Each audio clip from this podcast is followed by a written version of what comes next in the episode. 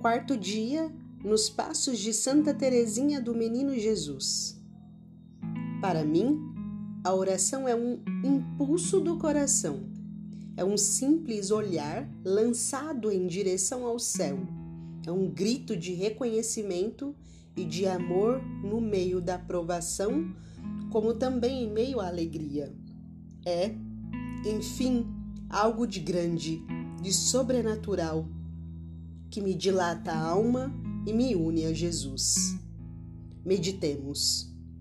Era 8 de maio de 1884, quando Teresinha fez sua primeira comunhão. Um momento especial para toda sua família e que falou profundamente ao seu coração. Para ela, a primeira comunhão era como se fosse uma fusão de amor com Jesus. E nada em sua vida poderia ser mais belo do que a intensidade e paixão com a qual ela se dedicava ao seu mestre. Certamente que ela poderia fazer dela as palavras do apóstolo Paulo: Não sou mais eu quem vive, é Jesus que vive em mim. Experiência fantástica que demonstrava a densidade da experiência mística de Teresinha. Ela se via como uma gota d'água que se perdia no oceano chamado Jesus. E por isso ela podia dizer: O coração do meu esposo é só meu, assim como o meu é só dele. O sacramento da confirmação foi recebido no dia 14 de junho do mesmo ano um dia especial que ela assim descreveu. Nesse dia recebi a força de sofrer, pois logo em seguida deveria começar o martírio de minha alma. Celina se referiu a esse momento afirmando que Terezinha preparava-se com uma santa embriaguez. Mas passa-se um tempo e Terezinha parece envolvida em outra crise existencial. Já se passara um ano de quando fizera a primeira comunhão, e por aproximadamente um ano e meio ela se viu plenamente atormentada por algo que poderíamos chamar de doença dos escrúpulos. Nessa situação, tudo para ela se configurava como se fosse pecado e dessa forma impeditivo para receber a Santa Eucaristia. Certa vez, escreveu retratando esse terrível momento. É preciso passar por tal martírio para o compreender. Todos os meus pensamentos e as mais simples atividades se tornavam para mim motivo de perturbação. Diante de tão grande perturbação, ela encontrava paz, serenidade e orientação ao lado de sua irmã Maria. Todavia, uma separação a mais estava para acontecer. Maria também obedeceu a seu chamado religioso e foi para o Carmelo. Agora que parecia sozinha e sem ninguém que pudesse aconselhá-la, Terezinha passou a abrir seu coração a respeito dessas perturbações com seus quatro irmãos que haviam falecido na infância. Ela dizia: Foi aos quatro anjinhos, meus predecessores lá no céu, que me dirigi com a ideia de que suas almas inocentes, por não terem jamais conhecido inquietações nem temores, deviam compadecer-se de sua pobre irmãzinha que sofria aqui na terra. Mais do que imediatamente, uma onda de paz deliciosa e exuberante inundou a sua atormentada alma, acalmando-a.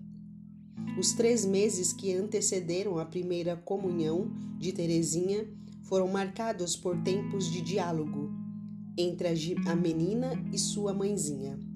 Teresinha colhia todos os dias dezenas de flores para o menino Jesus, sacrifícios, atos de virtude. Tais flores foram ilustradas pela irmã Maria Inês com graciosos símbolos como rosas, violetas, lírios do vale.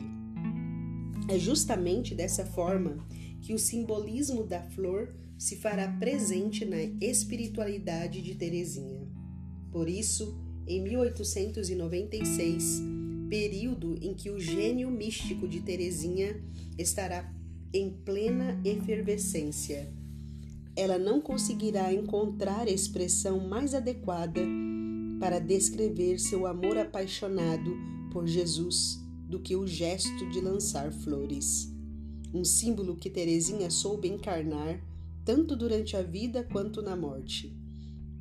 Todavia, olhando posteriormente para Teresinha em seu leito de morte, será possível dizer que a flor mais bela que ela desfolhou foi a sua própria vida. Oremos. Desejo ser santa, mas sinto minha impotência e vos peço, ó meu Deus, ser vós mesmos a minha santidade.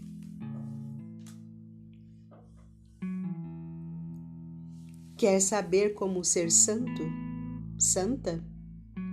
Faça bem todas as coisas. Leve Jesus para todos os lugares. Convide-o para estar em todos os lugares. Santidade não é fuga do mundo, mas a transformação deste mundo. Santidade é saber que podemos curtir aqui, mas sem sermos curtidos é saber que podemos deixar marcas de céu na vida de todos aqueles que estão ao nosso redor. Isso é ser santo. Fazer bem todas as coisas e amar. Esse é o segredo da santidade. A verdade de uma humanidade que vive a si própria na plenitude. O amor é tudo que as pessoas procuram. Somos o que queremos ser. Somos, por assim dizer, obra de nossas mãos.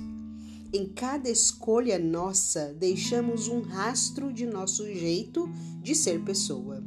E assim, deixamos um jeito de ser santo. O amanhã depende muito de como vivemos o hoje. Não deixe a vida o levar, leve a vida. Não a desperdice. Vamos viver com entusiasmo, com alegria, mas, sobretudo, com senso de responsabilidade. Existem muitas pessoas que pensam viver, mas na verdade estão fingindo.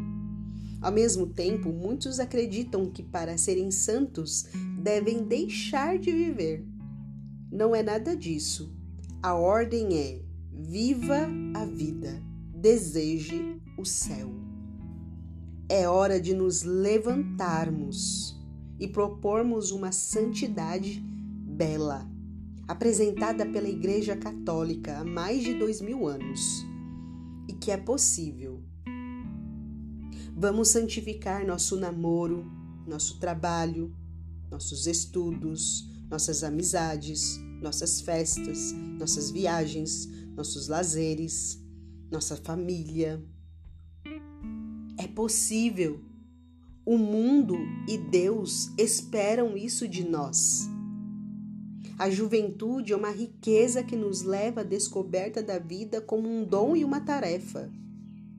Você se lembra do jovem do Evangelho que era muito rico e um dia perguntou para Jesus o que era preciso para ganhar a vida eterna? Mateus capítulo 19, versículo de 16 a 22. Ele percebeu a riqueza de sua juventude. Foi até Jesus, o bom mestre, para buscar uma orientação, mas no momento da grande decisão, não teve coragem de apostar tudo em Jesus Cristo. Saiu dali triste e abatido. Faltou-lhe a generosidade o que impediu uma realização plena.